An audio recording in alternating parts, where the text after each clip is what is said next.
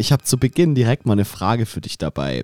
Was denkst du denn, wie halten sich viele Straßenradrennfahrer im Winter fit? Ob du es glaubst oder nicht, aber die Frage habe ich mir tatsächlich auch schon manchmal gestellt, weil ich mir schon Gedanken gemacht habe und diese Straßenfahrräder, mit denen die Fahrradfahrer im Sommer fahren, die sind ja für diese kalten Bedingungen und auch für diesen Untergrund im Winter eigentlich gar nicht gemacht. Deswegen bin ich jetzt gespannt, was du mir erzählen wirst. Ja, genau. Und dafür gibt es eben eine perfekte Lösung. Und das ist die Sportart, über die wir heute reden. Und zwar Cyclocross. Der Sport, der entstand tatsächlich schon in den 1900er Jahren als Methode, Radfahrer eben fit zu halten, während die Straßen im, im Winter zu schlecht für normale Straßenrennen waren. Was denkst du denn, aus welchem Land Cyclocross seinen Ursprung hat? Es war ja vor kurzem auch wieder die Cyclocross-Weltmeisterschaft, glaube ich. Ja. Und da haben ja die ganzen Holländer dominiert. Ich würde mich, glaube ich, auf Niederlande festlegen. Okay, es ist nicht ganz Niederlande, aber es ist in der Nähe. Und zwar wird vermutet, dass der Sport Cyclocross seinen Ursprung in Frankreich hat. Ah, fast. Und äh, die Franzosen, die hatten nämlich eine glorreiche Idee, ein Wettrennen von Stadt zu Stadt zu machen. Und das Ziel war witzigerweise immer der nächste Kirchturm. Und die Strecke, ja, es, es gab eigentlich keine vorgegebene Strecke. Somit war das Abkürzen auch ausdrücklich erlaubt. Und ähm, wenn die Hindernisse zu krass waren, dann wurde das Fahrrad halt eben getragen. Und dadurch entstand, würde ich mal sagen, die französische Kirchturmjagd, welche heute eine Profi-Radsportart namens Cyclocross ist. Also da hast du echt mal wieder eine ganz verrückte Geschichte ausgepackt, muss ich sagen. Also vor allem, wenn man sich überlegt, dass es da eigentlich da gar keine Regeln gab. Ja, also richtig. es wird einfach drauf losgefahren, jeder sucht sich so seinen Weg einfach und verrückt, ja. probiert so, so schnell wie möglich ans Ziel zu kommen. Ich würde sagen, man kann dadurch auch sagen, dass Cyclocross eine Radsportart ist, die überwiegend im Herbst und im Winter ausgeübt wird. Und ich habe dazu noch einen anderen kuriosen Fakt. Also nicht nur normale Untergründe, wie jetzt zum Beispiel Schlamm oder Gras äh, spielen dabei eine Rolle, sondern es gibt mittlerweile tatsächlich auch ein Cyclocross-Rennen auf Schnee, im italienischen Val di Sole nämlich. Und dort findet im Rahmen des Weltcups seit 2021 auch ein Rennen auf einer Schneepiste statt. Und ich muss schon sagen, das sind echt krasse Bilder, wenn da auf 1200 Metern Höhe umgeben von Schnee einfach ein Radrennen unter extremsten Bedingungen ausgetragen wird. Also ich weiß nicht, wie es dir geht, aber mir kommt da direkt diese eine Veranstaltung in den Kopf. Mountain of Hell heißt die, glaube ich, wo man auch diese beeindruckenden Bilder sieht, wo ganz am Anfang die Radfahrer so einen krassen, steilen Berg, einen verschneiten Berg, muss man dazu sagen, runter rasen bei ich weiß nicht wie viel Stundenkilometer Geschwindigkeit sind lebensmüde. Auf jeden Fall, ja. Immer die Franzosen. Jetzt haben wir ja gerade schon die ganzen Untergründe für Cyclocross angesprochen. Vielleicht macht es noch mal Sinn, alle Untergründe aufzuzählen, auf denen gefahren wird. Also, wie wir bereits gesagt haben, wir haben Schnee, wir haben Schlamm, wir haben Gras, wir haben Asphalt, wir haben Sand, wir haben Wasser, wir haben Holzstapel, wir haben Treppen. Das sind dann quasi ja Art Hindernisse, die überwunden werden müssen, was auch noch speziell zum Cyclocross gehört. Da kommen wir gleich noch mehr dazu. Und das gibt schon, finde ich, einen ganz guten Überblick, wie krass und herausfordernd auch die Sportart ist. Also man muss ja auch beim Training darauf achten, auf viele verschiedenen Untergründen zu trainieren.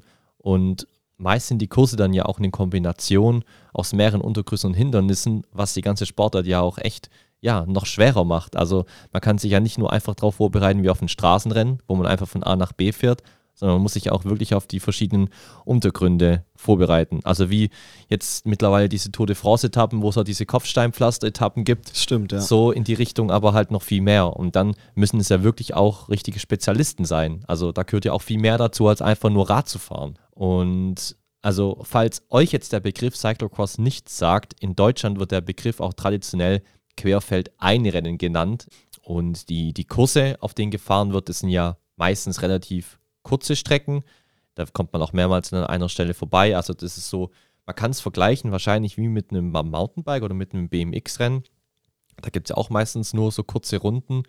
Und die Rundkurse sind auch meistens nur ein bis drei Kilometer lang. Und eine im Radsport sonst völlig unübliche Besonderheit muss auch erwähnt werden, denn im Cyclocross sind auch kurze, enorme, steile Passagen mit drin. Und die zwingen die Fahrer dann tatsächlich zum Absteigen und Tragen des Rades über das Hindernis. Also egal, ob man jetzt Treppen hochlaufen muss oder auch nur einen steilen Berg hochlaufen muss, das sind wirklich auch krasse Bilder, die da entstehen. Und das ist auch so das klassische Bild, das beim Cyclocross diese symbolische Wirkung hinterlässt und die Fans staunen lässt, der mit geschultertem Rad einen schlammigen und steilen Anstieg hinauflaufenden Rennfahrer. Ja, und wir freuen uns auch sehr, dass wir jemanden bei uns im Beyond Sports Podcast zu Gast haben, der Cyclocross ausübt. Und ähm, wir haben diesmal eine Gästin am Start. Es ist Elisabeth Brandau. Elisabeth ist 16-malige deutsche Meisterin im Radsport und davon hat sie sogar sechs deutsche Meisterschaften im Cyclocross geholt. Also sie ist schon ziemlich erfolgreich, vor allem auf deutscher Ebene im Cyclocross. Und hat es aber auch ähm, schon nach Tokio zu den Olympischen Spielen geschafft und hat dort teilgenommen. Somit ist sie auch eine Olympionikin. Und zudem ist Elisabeth darüber hinaus auch zweifache, man muss sagen bald auch dreifache Mutter und unter anderem auch Therapeutin und Mentorin. Und das war schon ein sehr, sehr spannendes Interview, das wir da mit der Elisabeth hatten. Und wir haben auf jeden Fall sehr, sehr gespannt zugehört, was sie erzählt hat. Es ging vor allem auch mal so ein bisschen über die negativen Seiten, die der Sport mitbringt. Und wir gehen jetzt rüber ins Interview. Wir wünschen euch mal wieder viel Spaß. Hi Elisabeth, willkommen bei uns hier im Beyond Sports Podcast. Hi, schön, dass ich hier sein darf. Zu Beginn darf natürlich unser Fragensäckchen nicht fehlen. Ich reiche dir das mal rüber und du darfst schon eine Frage rausholen. Wenn du eine andere Sportart wählen müsstest, dann wäre es, oh, ich bin richtig multisportlich eigentlich unterwegs. Ich habe schon so viel gemacht. Also tendenziell würde ich Richtung Triathlon jetzt gehen, aber es hat natürlich auch mit Radsport zu tun. Aber ich brauche einen Ausdauersport, um mich auszupowern. Also du bist nicht fürs Schach geeignet. Nee, das ist nichts. Also da muss ich erst noch meditieren lernen davor. ja, Elisabeth, ganz zu Beginn müssen wir schon gestehen, dass der Radsport mit seinen ganzen Unterdisziplinen bei uns für etwas Verwirrung gesorgt hat. Als wir über dich und deine Sportart recherchiert haben, sind uns dann die Begriffe Marathon, Cyclocross und Cross Country aufgefallen. Kannst du uns zu Beginn einmal die Unterschiede der einzelnen Disziplinen erklären? Ja, Radsport an sich ist ja eine uralte Sportart schon oder Fahrradfahren kennt ja jeder. Eigentlich hat es ja begonnen mit Straßensport und ich bin auch mit Straßenrennen aufgewachsen, als ich 14 war und bin dann ins Mountainbike-Lager über. Und im Mountainbike gibt es den Marathon, also die Langdistanz. Da fährst du halt Gelände und eher lange Strecken zwischen, ich sag mal, 60 bis 120 Kilometer im Profisport. Und Cross Country ist quasi so ein bisschen der Ableger. Das ist immer eine kürzere Sportart, da hast du halt eigentlich, wenn es hochkommt, zwischen 15 und vielleicht 25 Kilometer, aber auf einer kleinen Runde, wo du halt fünf bis sechs Mal fährst. Und das sind eher so typische Elemente drin, die auch vom Downhill, was wiederum eine andere Radsportdisziplin ist, reinkommt, wo du halt auch Sprünge drin hast, Steine, technisch berghoch und bergunter, wo du halt Kondition und Fahrtechnik, Koordination in allem hast. Und das ist auch die olympische Disziplin seit 1996. Und das war halt der Anreiz für mich quasi vom eigentlich Straßensport über einen Marathon bin ich dann zum Cross-Country gekommen wegen der olympischen Disziplin. Und im Winter, also das sind alles eigentlich Sommersportarten, also so hauptsächlich im Sommer ausgetragen. Im Winter gab es dann schon seit ja schon lang vor Mountainbike das Cyclocross beziehungsweise hieß es Querfeld ein und das ist so eine Sportart, die eigentlich mit einem Rennrad im Gelände gefahren wird und das haben damals schon vor bestimmt 80 Jahren oder so, haben das quasi die früheren Straßensportler genutzt, um das Wintertraining ein bisschen aufzupeppen. Und somit ist es quasi eine Radsport-spezifische Wintersportart und man hat es dann umbenannt vor wahrscheinlich zehn Jahren oder so nicht ganz in Cyclocross und früher hieß es Querfeld ein. Ich muss aber auch schon dazu sagen, dass Cyclocross sich viel besser anhört als Querfeldein. Ja, aber wenn man halt überlegt, genau, von einem Straßenrennrad quasi hat man im Winter Querfeldein trainiert, um kürzere intensive Trainingseinheiten in der Gruppe zu haben, um keine kalten Füße zu bekommen. Also das sind ja auch so Einlagen drin wie Treppe hochlaufen, Treppe runterlaufen. Oder so steil berghoch zu fahren, dass es nicht mehr geht, also dann auch tendenziell zu laufen und das Fahrrad zu schultern, dass die Füße wieder warm werden und du eigentlich somit den Winter halt besser trainieren kannst. Und dementsprechend sind auch mehr Straßenfahrer eigentlich im Cyclecross unterwegs, ein paar Mountainbiker vereinzelt, weil natürlich die Fahrtechnik den Mountainbikern dazu spielt. Aber das sind die meisten Mountainbiker oder auch Trainer verhalten, weil sie halt sagen, du hast viele Wettkämpfe und du brauchst ja irgendwie auch die Zeit, um dich zu erholen oder die Grundlage zu trainieren. Und das ist so manchmal ein ewiger Kampf zwischen den Trainern in den verschiedenen Radsportdisziplinen. Ich habe da mich ein bisschen frei gemacht, habe es gemacht, so wie es mir gut tat. Und deshalb bin ich in allen Disziplinen vertreten gewesen bis jetzt, habe auch überall deutsche Meistertitel. Und mir tat es eigentlich gut, die Abwechslung zu haben. Das heißt, du hattest ja auch deine Anfangszeit dann quasi wie eigentlich alle anderen im Straßensport. Genau, also früher gab es keine Mountainbike-Vereine eigentlich. Ich bin bei uns im Straßensportverein mit 14 reingekommen über die Spielferien. Die haben halt immer ein Sommerferienprogramm gemacht. Und der Landestrainer wohnt in Markstadt, also 10 Kilometer weg. Und so bin ich in den Straßensport reingekommen. Ich war halt schnell erfolgreich und der Landestrainer damals hat auch schon Querfeldein bzw. Cyclecross gemacht. Und so habe ich im Winter halt da auch schon Querfeldein trainiert und auch dann Wettkämpfe gemacht. Ich musste bei den Jungs mitfahren. Es gab, ich weiß noch, wir hatten die erste deutsche Meisterschaft inoffiziell für die weibliche Jugend noch und so. Wir haben da versucht, ein bisschen, dass wir Frauen auch in den Sport reinkamen. Ähm, und so bin ich halt überhaupt zum Radsport gekommen, ja. Also während der Schulzeit, während ich auf dem Gymnasium war, eine Zeit lang und hatte dann aber auch nochmal eine Pause. Ich bin dann quasi über Umwegen zum Mountainbike gekommen. Das heißt, ganz am Anfang hattest du im Sommer Straßensport oder Straßenrennen und im Winter Cyclocross. Genau. Wann kam es dann so dazu, dass du dich dann eher nur noch auf das Gelände fokussiert hast? Also ich habe dann halt gedacht, ich kann besser trainieren, als wenn ich Ausbildung zu Hause mache und habe so meine, ich bin dann von der Schule in der 11. Klasse runter und habe gesagt, ich gehe nicht mehr zur Schule, ich mache jetzt Ausbildung und ich fahre Fahrrad.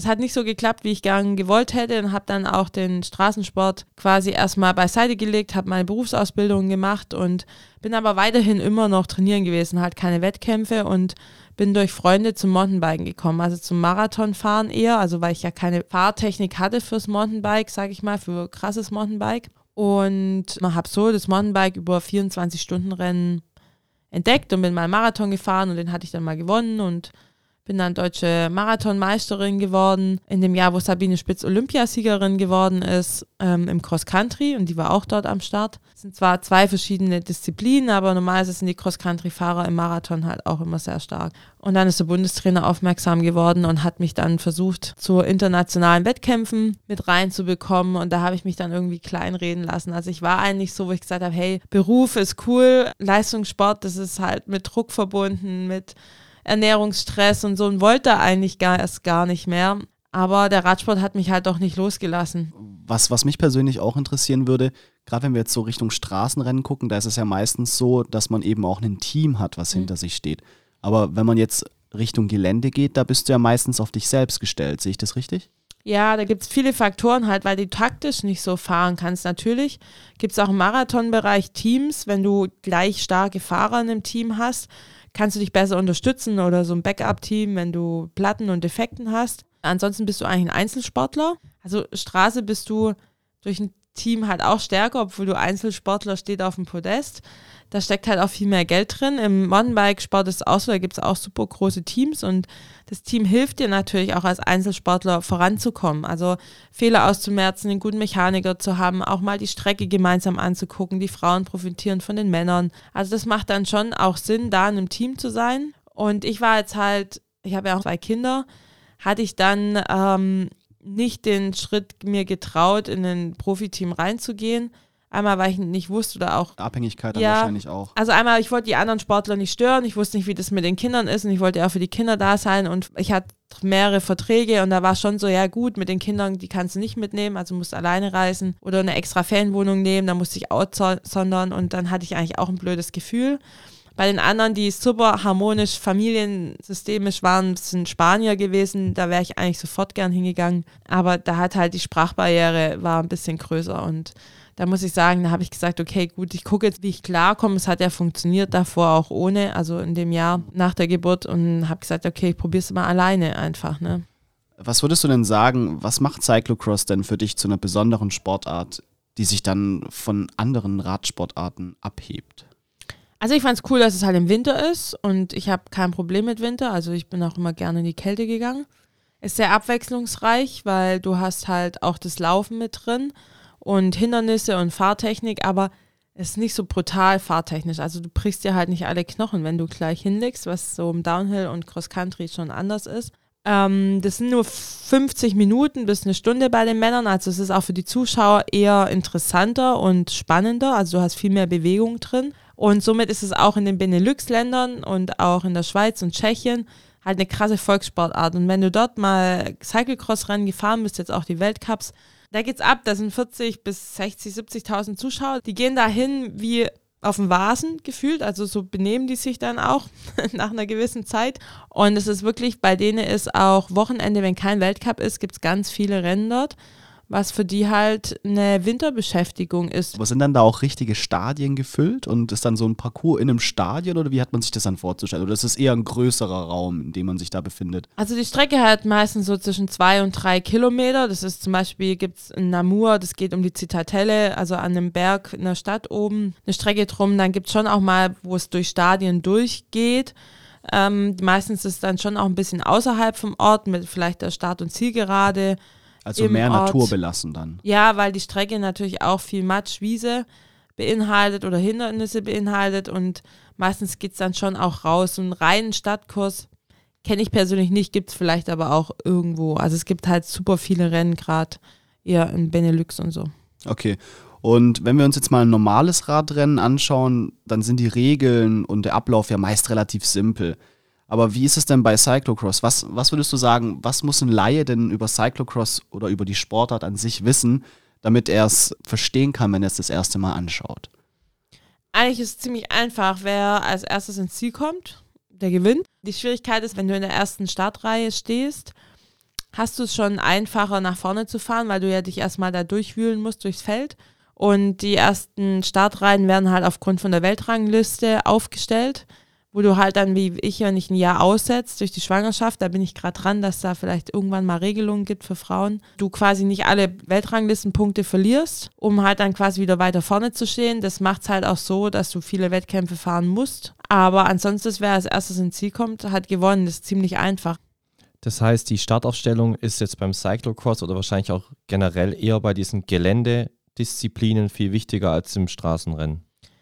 Ja, du musst halt immer sehen, umso kürzer die Disziplin ist, umso wichtiger ist es. Also dadurch, dass halt Cyclecross die 50, 60 Minuten ist, ist es halt schon wichtiger, aber man kann, es ist halt auch so ein bisschen glaubenssatzmäßig, auch nach vorne fahren, wenn man halt den Bums hat, also die Kraft. Aber natürlich ist es viel intensiver, weil du musst überholen, du kannst nicht dann Rhythmus fahren. Und beim Mountainbike Cross Country hatten wir ja früher immer so Stunde 45, jetzt hat sich auch auf Stunde 20 runtergesetzt beim Mountainbike. Da war auch so früher, konnte ich in der letzten Runde halt noch Top 10 vorfahren. Und die letzten zwei, drei Jahre war das schwieriger, weil mir einfach die 20 Minuten gefehlt haben, um nochmal, wenn es dann sich ausgedünnt hat, wieder noch besser überholen zu können. Und deshalb macht es schon so viel aus, eigentlich so gut, so weit wie möglich vorne zu stehen. Und ja, das ist halt eine Herausforderung, weil du eigentlich viele Wettkämpfe fahren musst oder halt viele richtig gut fahren muss. Aber nochmal rein zum Verständnis, ist es dann so, dass du einen Startpunkt und einen Zielpunkt hast oder fährt man dann jetzt mehrere Runden? Ah, nee, also wir haben schon mehrere Runden. Also beim Cyclecross hast du, wie gesagt, zwischen zwei und drei Kilometer. Und je nach Bedingungen, also wenn es matschig ist, brauchen wir halt länger für eine Runde, haben wir sechs bis acht, bei den Männern vielleicht neun Runden.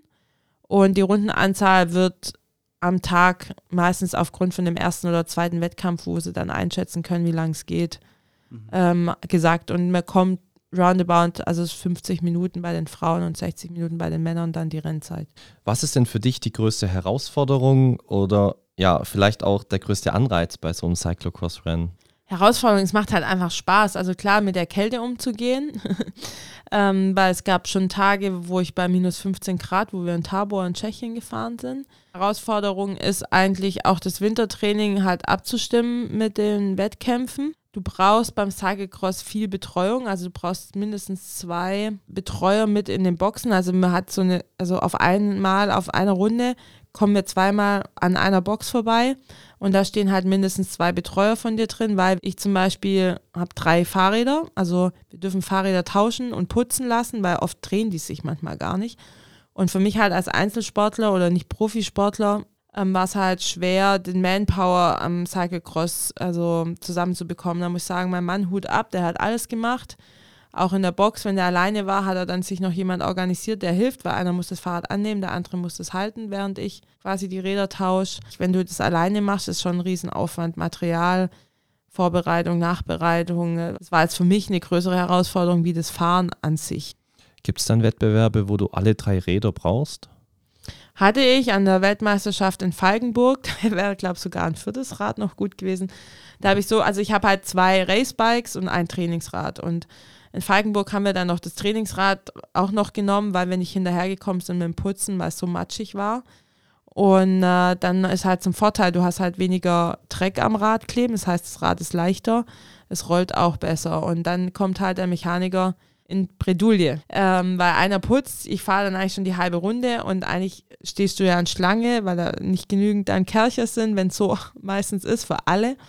Also muss ich quasi dann nochmal auf der halben Runde dann nochmal wechseln und brauche nochmal ein Rad. Also es war echt stressig für die Betreuer, das weiß ich noch.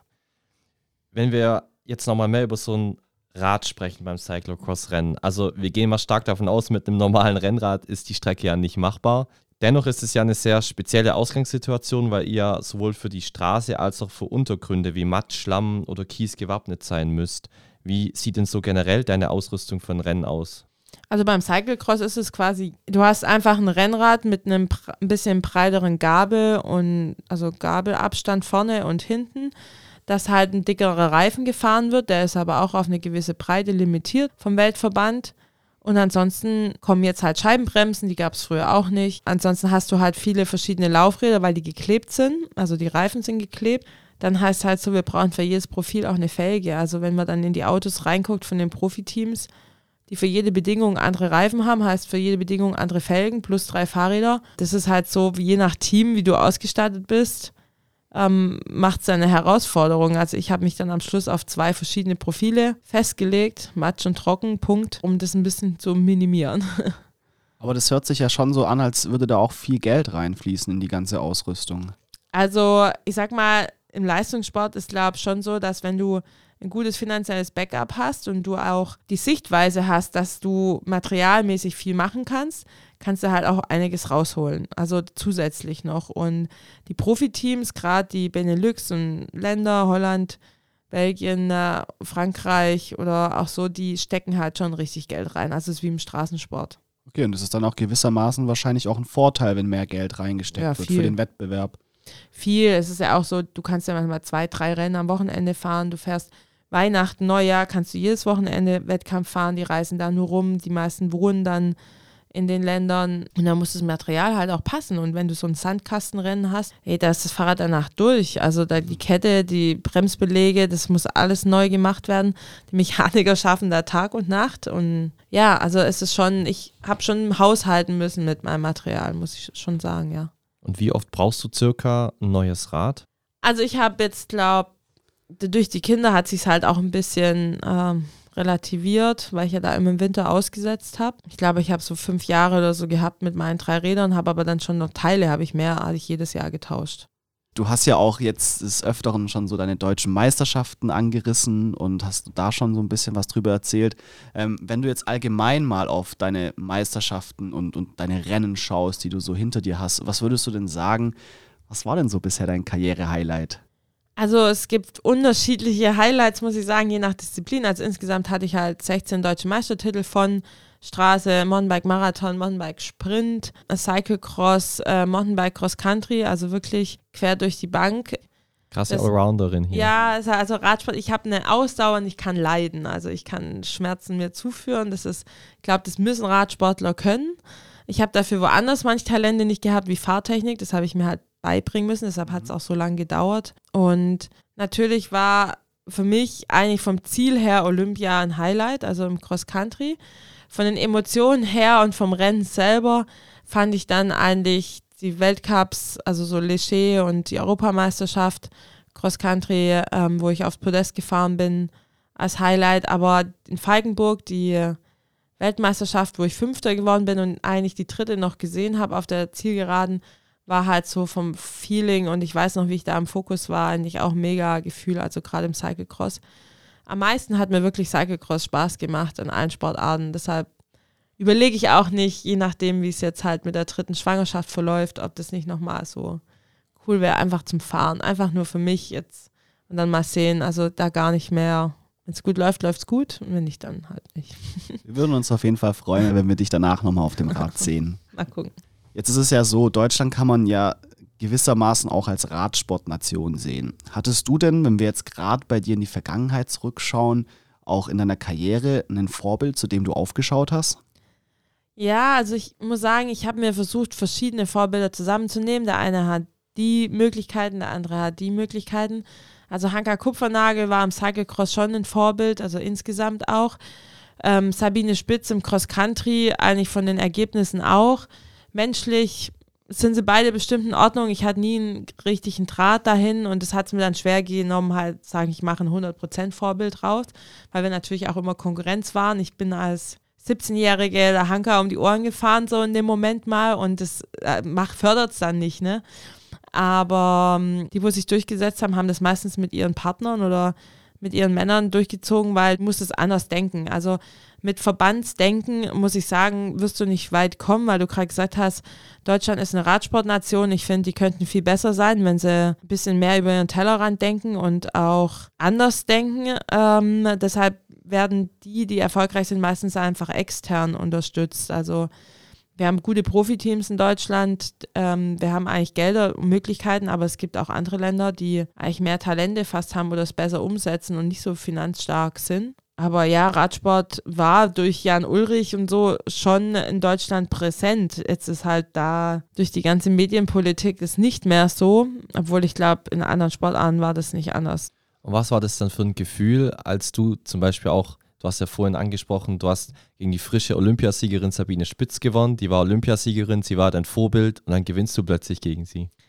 Ja, also ich habe mich natürlich gefreut. Ähm, für uns war das, glaube ich, nicht der beste Start. Also ich hatte ja auch, ich hatte damals schon einen Sponsor und später hat sie den Sponsor sich überworben. Und dann war die Bedingung, dass ich halt bei ihrem Team fahren kann, weil die wollten mich natürlich nicht loswerden. Und wir sind nicht so harmonisch klargekommen, vielleicht durch den Start oder es waren mehrere Urumstände.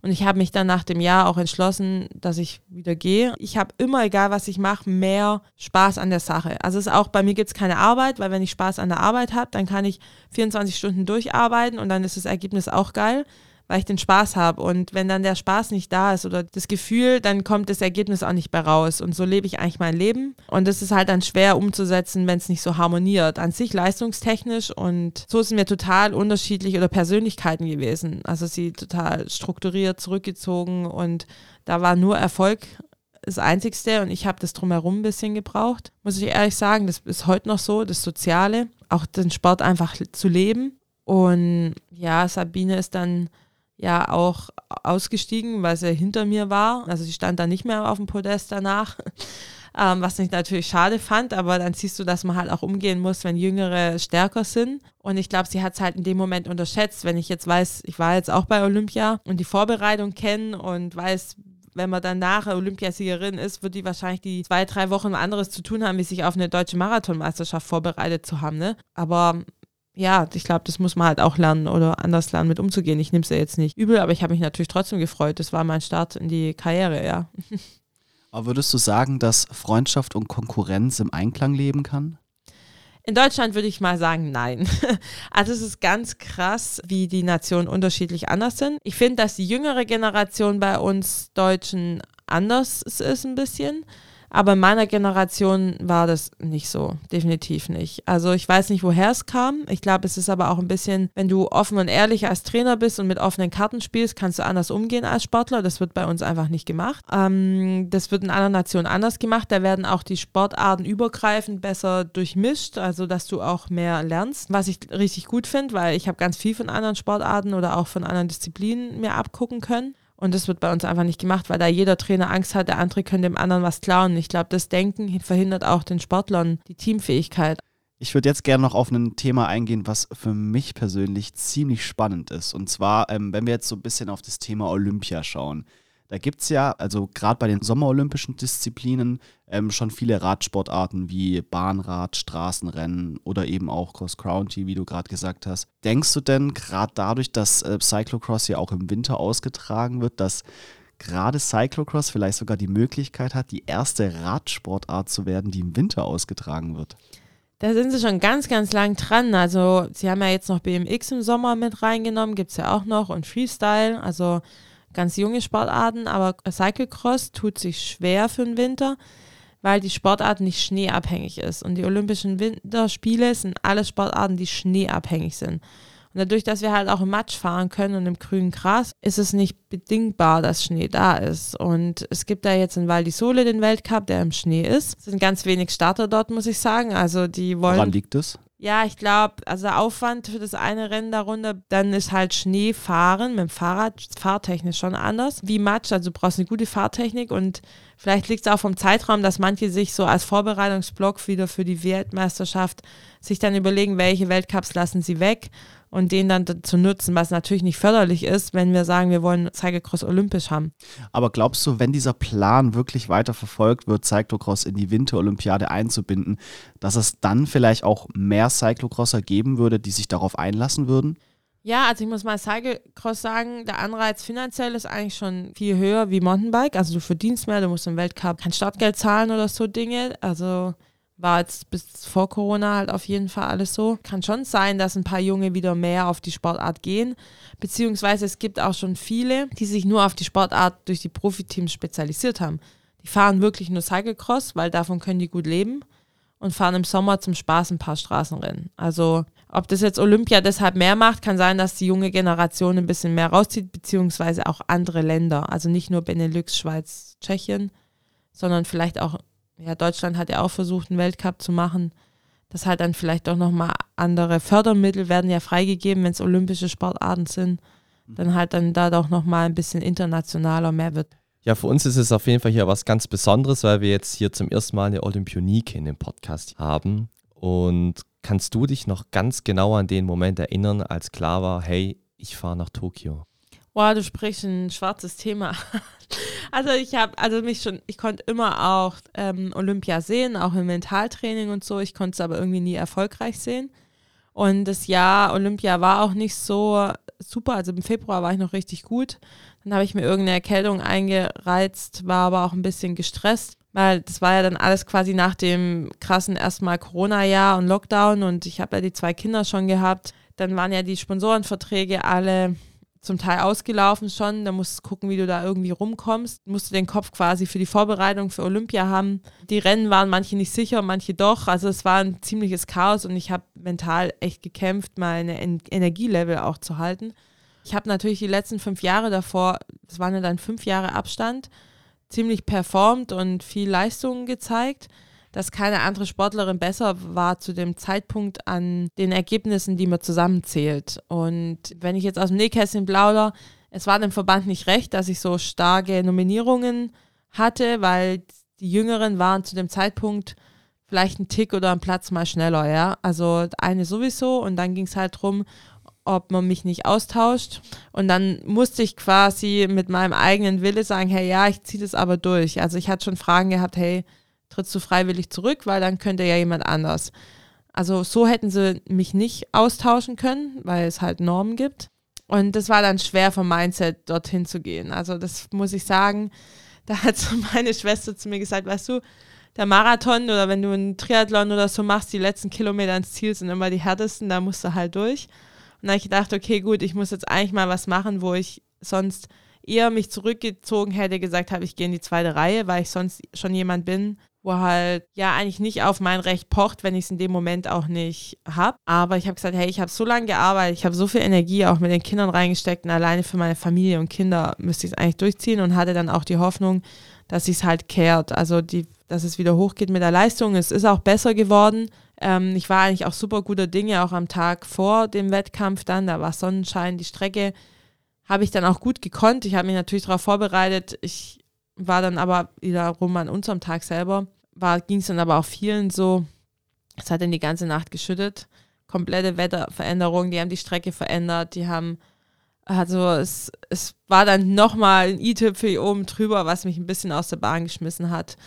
Ähm, deshalb zeige ich die Olympiageschichte selber, ist eigentlich nicht mein Highlight vom Feeling her, aber natürlich ist Olympia ein großer Erfolg, ne? Also, und er hat mich auch geprägt. Also ich muss damit natürlich auch klarkommen, auch danach. Und es hat mich, glaube ich, noch mal ein Stück stärker gemacht. Und ich muss sagen, ich kann eigentlich auch sagen, hey, ich habe es verdient, ne? auch wenn es in dem Moment nicht das Gefühl war, wo ich dann dort war. Vor allem, weil du ja auch 2016 nicht nominiert wurdest für Olympia, richtig? Also mein Max ist 2015 geboren und ich hatte eineinhalb Jahre Vorlauf bis dahin und da hieß es halt, ja, ich hätte ja die Jahre davor nicht meine Leistung gebracht. Also ich hatte ja ausgesetzt. Und genau jetzt haben sie mir das andere Argument reingelegt und das tat halt weh. Ohne mich hätten die gar keinen zweiten Startplatz gehabt. Ich bin, egal in was vom Zustand, mit gebrochenem Steißbein, bin ich Wettkämpfe gefahren, ne, dass wir die Punkte irgendwie halten. Und ich bin auch in dem Olympia, also quasi die letztes, letzte Rennen hätte ich am liebsten eigentlich zu Hause im Bett verbracht. Und dann hieß es, nee, du musst starten, weil sonst verlieren wir die Punkte. Und ich bin halt echt kaputt an den Start gegangen weil ich habe eigentlich Herzmuskelentzündung oder irgendwas gehabt und habe mich eigentlich gegen meinen Körper da sogar gearbeitet und habe dann auch zu meinem Bundestrainer dann gesagt, hey, weißt du, ich war eigentlich kaputt, also und er hat gesagt, ja, das ist mir gar nicht aufgefallen und da habe ich gemeint, krass. ja, krass. Aber das zeigt ja auch, welche Seiten der Sport noch so mit sich bringen kann. Ja. Also nicht nur die spaßige Seite, dass man etwas macht, weil es einem Spaß macht, sondern auch die Seite des Drucks. Also ich hatte schon krassen Druck, einmal mir Eigendruck, ich wollte ja dahin, dann auch den langen Sponsoren, die teilweise dann vielleicht noch mitgekommen sind oder auch mir selber beweisen wollte. Aber wie gesagt, es gibt so viele andere oder auch die Jungen, es hat eine angerufen noch am Tag vor der Abreise, ob ich nicht zurücktreten will, sie hätte jetzt die Ersatzkarte.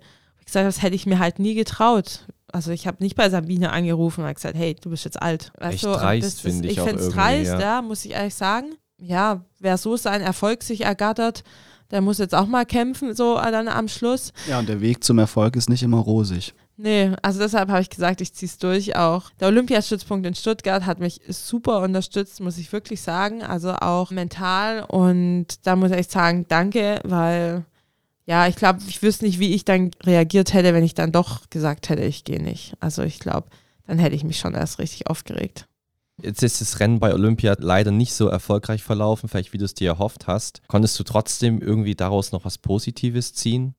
Ja, also die ganze Geschichte war dann letztendlich, habe ich verdauen müssen und habe dann doch jetzt gesagt, ja, man muss halt manchmal auch auf sein Recht einstehen. Also ich war schon jemand, wo nach außen hin vielleicht einzelorientiert aussieht, aber ich bin immer zurückgetreten und habe immer anderen erst geholfen von mir. Also ich muss sagen, ich habe auch die Olympiasiegerin bei mir in der Praxis gehabt, die Jahre davor und habe mir da auch Mühe gegeben. Also, also ich habe immer anderen erst geholfen wie mir. Und in dem Moment habe ich gesagt, hey, nee, Lisa, du musst eigentlich auch lernen, für dich einzustehen. Das war für mich so die größte Eigenkonsequenz und vielleicht ist auch meine Geschichte so ein bisschen.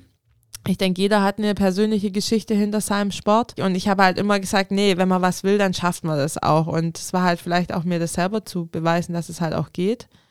Und ich glaube, wenn man das Mindset hat und dann auch daran arbeitet, dann kann man viel mehr schaffen, wie eigentlich die meisten von außen dir auch zutragen. Und das ist nur das Schwierigste in einem Umfeld zu überleben, wenn du große Ziele hast und du hast lauter Kleindenker um dich rum. Ja, dein, dein persönliches Motto ist ja auch lieber straßenschlau statt nur schulklug. Würdest du sagen, das passt doch zu dem, was du jetzt gerade gesagt hast, oder kannst du das nochmal ein bisschen näher erläutern? Naja, es gibt viel Theoriewissen. Das habe ich auch viel gelernt und gelesen und ich hatte auch tolle Begleiter, die theoretisch bestimmt super sind. Also nur du musst halt wissen, kannst du es umsetzen. Und ich habe halt extrem gemerkt, natürlich habe ich die zwei Kinder gehabt, ich bin selbstständig. Das ist eine andere Welt und ich finde halt auch wichtig, als Sportler seinen Charakter leben zu können und dürfen, weil genau das die Stärke von einem Sportler halt auch ist. Also ich muss schon sagen, ich bin aktuell ein bisschen beeindruckt von dem, was du alles erzählt hast. Also nicht nur die Worte, die du findest, sondern auch natürlich auch deine Vita, so was du bisher erreicht hast. Und ich persönlich würde jetzt einfach mal sagen, für mich bist du schon eine der erfolgreichsten deutschen Radsportlerinnen. Vor allem, wenn man auch mal sieht, in welchen Bereichen du oder in welchen Disziplinen du auch tätig warst. Ähm, was würdest du denn sagen, wie schafft man denn diese, diese harte Kombination aus Familienleben, Beruf und Leistungssport, das alles zu kombinieren? Leidenschaft und wenn du weißt, was du willst. Wenn ich zu Olympia will, ich brauchte eigentlich nicht viel arbeiten, also, also durfte nicht viel arbeiten, also brauche ich die Sponsoren. Also meine Arbeit war mein Sport. Dann wusste ich, okay, im Radsport hatte ich schwer, Sponsoren zu finden. Also habe ich gesagt, hey, ich habe Handwerk gelernt, guckst du außerhalb vom Sport, nimmst du endlich mal das, was die anderen nicht schaffen, nimmst mal andere Firmen in den Sport rein, um denen zu zeigen, dass es den Sport überhaupt gibt. Und natürlich musste ich auch ähm, Einschnitte machen. Also ich konnte halt nicht mehr im Privaten auf allen Hochzeiten tanzen. Ich bin nicht auf jedem Familienfest gewesen, aber ich bin da auch nicht so der Typ dazu, muss ich gestehen. Ähm, äh, mein Mann hat seinen Beruf aufgegeben, in Anführungsstrichen. War einerseits zum Vorteil, andererseits hat es natürlich auch in der Beziehung manchmal sehr stressige Momente gegeben. Und das, das heißt, dein, dein Mann hat sich dazu entschieden, den Beruf sein zu lassen, um dich bei deiner sportlichen Karriere zu unterstützen. Ja, es war halt damals so genau, er ist Zimmermann gewesen. Er hat gesagt, hey, er geht in Elternzeit, was finanziell einfach auch besser war. Und dann ist er drin geblieben und haben dann gesagt, okay, wir gucken, wie wir das Business ausbauen können, sodass er einen Nebenverdienst hat, aber wir flexibel genug sind.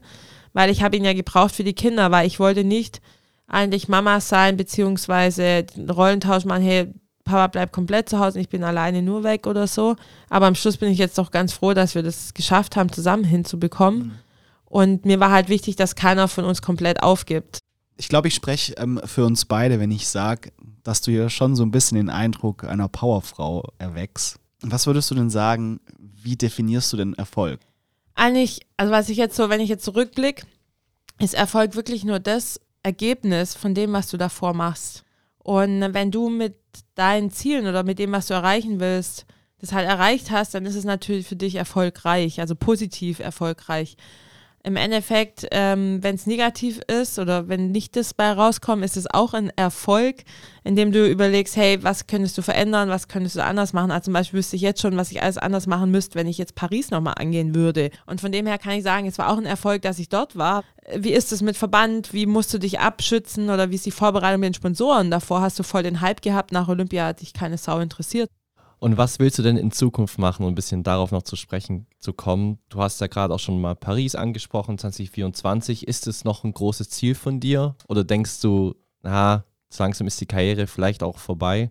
Da bin ich noch ein bisschen auf Suche. Ich muss sagen, ich bin da jetzt im achten Monat schwanger. Ich wollte eigentlich einen Knopf an die Entscheidung Ende des Jahres machen, also eigentlich schon vor zwei Wochen. Und ich habe es aber nicht geschafft weil ich weiß nicht, ob nicht ein paar Fragen noch offen sind oder ob die Schwangerschaft die Entscheidung jetzt einfach verhindert, weil ich jetzt auch nicht mehr so viel auf dem Fahrrad war. Auf jeden Fall weiß ich, dass ich mein Wissen oder das, was ich mit meiner Firma mache, auf jeden Fall ausbauen möchte und da auch unternehmerisch das vergrößern möchte und eigentlich auch die Leute zu motivieren möchte, ihren eigenen Weg zu gehen. Natürlich mit meiner Heilpraktikerpraxis, mit dem mentalen Mindset, mit dem Fahrradladen.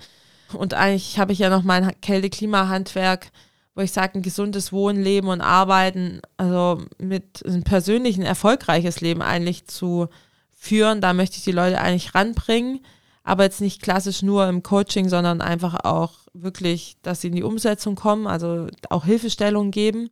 Da bin ich auf jeden Fall dran, weil ich ein bisschen sage, ich möchte ein bisschen frei bleiben von großen Sponsoren, wenn sie dir eine Richtung vorgeben. Also wenn, ich glaube, das ist so eine Hürde. Also weil ich weiß, wenn ich halt nochmal Paris angehe, brauche ich einfach nochmal finanzielle andere Unterstützung. Aber ich suche jetzt aktiv keine Sponsoren durch die Schwangerschaft, muss ich gestehen. Ja, dann würde ich sagen, schauen wir einfach mal, was die Zukunft bringt. Auf jeden Fall vielen, vielen Dank, dass du hier warst. Vor allem, dass du auch hochschwanger zu uns ins Podcaststudio gekommen bist. Das ehrt dich und es war wirklich ein tolles Gespräch. Und ich fand es auch wirklich schön zu sehen, welche negativen Seiten der Sport auch mit sich bringen kann. Auch wenn er viel Spaß mit sich bringt, muss man auch diese Hürden überwinden. Und ähm, bevor wir dir jetzt noch die letzten Worte übergeben, möchte ich mich bei euch fürs Zuhören bedanken. Das war wieder eine neue Folge Beyond Sports und wir hoffen, es hat euch gefallen. Und Elisabeth, wir möchten jetzt äh, dir die letzten Worte geben, also die Bühne. Gehört jetzt in dem Sinne praktisch dir. Nutz einfach die Möglichkeit nochmal Werbung für deinen Sport zu machen und den Zuhörern die Faszination Cyclocross in deinen Worten zu erklären. Deine Sportart ist Cyclocross, die Bühne gehört dir. Prinzipiell ist es wichtig, dass ihr die Sportart für euch findet und Fahrradfahren ist halt nicht nur Sport und Bewegung und Gesundheit. Fahrradfahren und Cyclocross im Winter ist halt Abwechslung und Freiheit. Und ich kenne selber, dass wenn man rausguckt bei dem Wetter und denkt, öh, ist kalt oder was weiß ich, aber es gibt so viele gute Klamotten und es gibt kein schlechtes Wetter eigentlich und es ist nur die Überwindung, bis du mal den Schritt vor die Haustür gesetzt hast.